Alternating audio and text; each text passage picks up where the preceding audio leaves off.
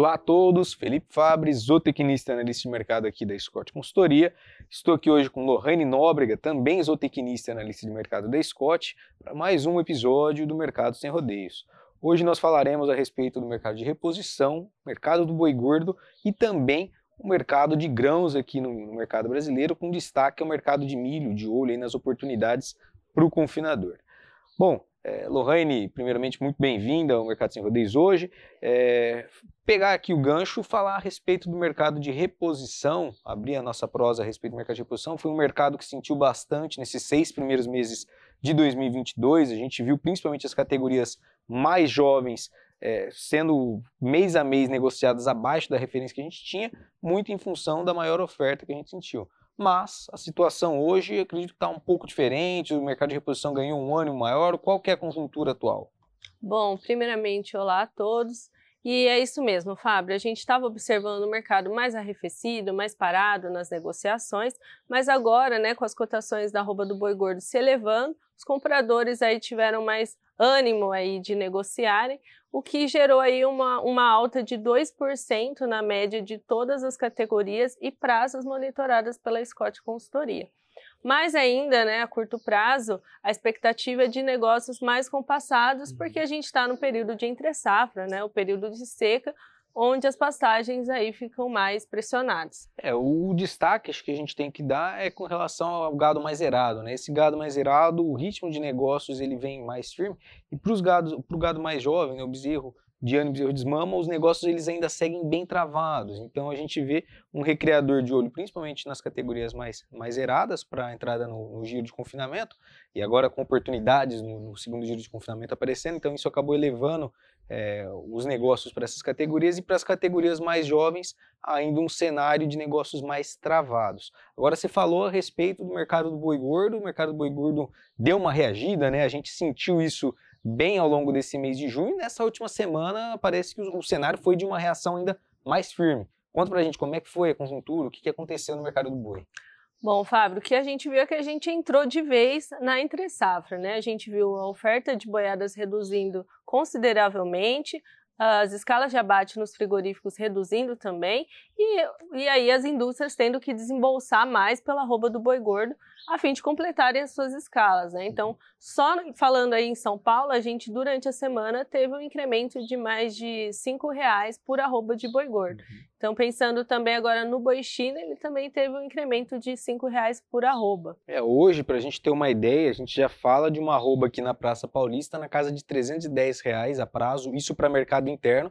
E quando a gente olha para o mercado externo, há negócios, a referência hoje gira em torno de 320 reais por arroba, mas há negócios até 325 reais por arroba ocorrendo. Por quê? Nós temos um cenário exportador bem firme ao longo desse semestre, ao longo desse ano de 2022 como um todo, e agora há uma redução tradicional de oferta em função da entre-safra do capim, mas temos um fator a mais que é a questão do primeiro giro de confinamento pouco atrativo ali em meados de abril, maio, é, que dá uma expectativa de piora ainda com relação a essa oferta de gado, né? E principalmente esse gado mais jovem, esse gado até 30 meses. Então os compradores eles devem vir com um ânimo mais firme, já vieram com um ânimo mais firme e devem persistir com relação a esse ânimo mais firme para aquisição, principalmente de boiadas mais jovens. E o que acaba colaborando com esse cenário também é a questão do câmbio. É, hoje nós temos um câmbio a 5,15 para a indústria exportadora, isso acaba sendo muito favorável com relação à sua margem de comercialização, né? então é, acaba dando um, uma margem maior para que eles possam ofertar a, a, uma arroba mais elevada com relação a esse boi China, é, mesmo que a gente veja um cenário de compradores chineses mais pressionantes aí com relação aos negócios esse câmbio a 5,15 ele acaba favorecendo. Uhum. E só para ter uma ideia, exportação, comentei agora uh, ah, para o nosso telespectador aí, como que está a questão do número, os números de exportação agora em junho. Bom, como você comentou, Fábio, o cenário é bem positivo ainda para as exportações, né? Favorável, a questão da cotação do dólar potencializa isso, né? No desempenho parcial de junho, que considera até a terceira semana de junho, foram exportados 98 mil toneladas de carne bovina in natura. Isso é um aumento de 22% comparado a junho de 2021. Então, assim, é um aumento bastante significativo, uma expectativa positiva ainda para as exportações. É, e esse aumento, claro, levando em consideração é a, a média diária embarcada, ela aumentou esses 20%, mas além da, da própria questão da média diária, a gente tem também um preço em dólares maior ao longo de todo o, o ano. Nós quebramos recordes de janeiro a abril com relação a volume embarcado de carne bovina. Em maio, nós tivemos o segundo melhor maio da nossa história. Então, é um cenário exportador bem pujante. E isso acaba fomentando, principalmente agora nesse período de entre-safra, essas indústrias compradoras, como a gente, ah, essas indústrias exportadoras, desculpa, como a gente acabou de comentar, né? E aí, para o segundo giro de confinamento, isso acaba sendo um cenário mais otimista, né? Mais Bastante. positivo. E aí, já de olho na questão de insumos para o segundo giro de confinamento, diferente do primeiro giro que eu comentei que a gente não tinha muita oportunidade naquele período, hoje a gente já vê um cenário com maiores oportunidades. Nós temos contratos para o mercado futuro negociados a 335, 340 reais por arroba, isso para outubro, tá? na saída do, do, gado de segundo giro. E um milho hoje trabalhando é, em patamares menores do que na temporada passada e em preços menores do que no começo, no primeiro trimestre, entrada do, do, primeiro giro do confinamento. E esses preços menores do milho em plena colheita da safra aqui no mercado brasileiro, colheita essa que está com um bom ritmo. A gente tem hoje no mercado brasileiro, até o início dessa semana, é, que, que, estamos gravando aqui no dia 24 de, de junho, até o início dessa semana, 11% da área semeada já havia sido colhido com relação ao milho de segunda safra, com destaque a Mato Grosso.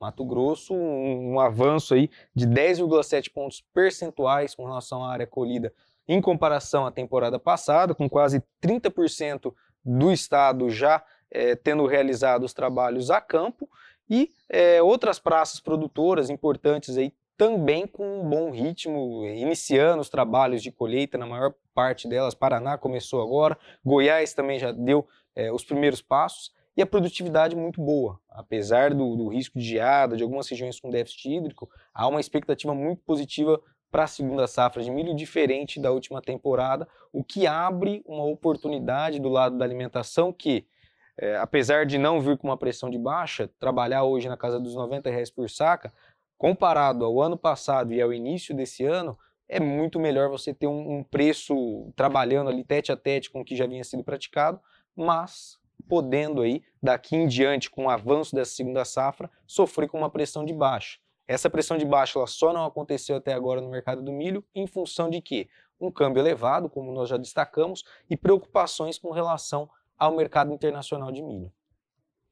Bom, é, com relação a, a, isso, então a gente acaba tendo um cenário mais otimista para o confinador, que for adquirir agora insumo para alimentação, e com o mercado de reposição, por mais que venha ganhando força, os preços do boi magro ainda em patamares semelhantes ao do ano passado, o que abre uma boa expectativa, é, não, não, boa expectativa, mas há uma melhora de expectativa né, com relação à, à temporada para o segundo giro de confinamento aqui no mercado brasileiro.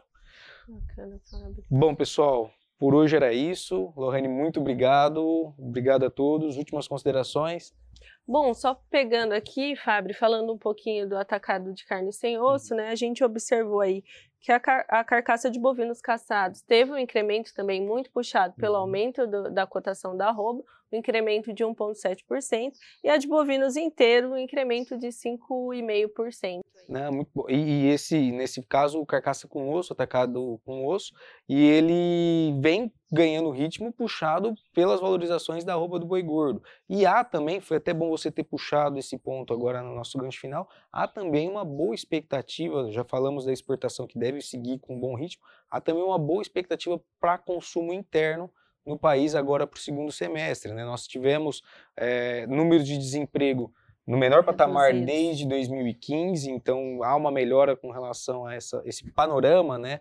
A expectativa de um crescimento de PIB é, divulgado pelo Banco Central agora de 1,7%, quando a gente tinha previsão 0, de 1%, 5, 0, isso, 0,5, 0,6%. Então há uma expectativa de melhora com relação ao PIB e também geração de empregos temporários. Né? Temos eleição esse segundo semestre, temos também a questão da Copa do Mundo mais para o final do ano, então é uma expectativa positiva de modo geral, olhando para segundo giro, para segundo semestre, como um conjunto total. E aí, já, já pensando também a, nessa questão de segundo giro e tudo mais, nós estamos hoje com o Confina Brasil rodando nas principais praças pecuárias é, de todo o país. Estamos nessa primeira rota em São Paulo, visitando os confinamentos por aqui para ver exatamente qual que é a sensação dos confinadores com relação à expectativa por confinamento no país nessa temporada.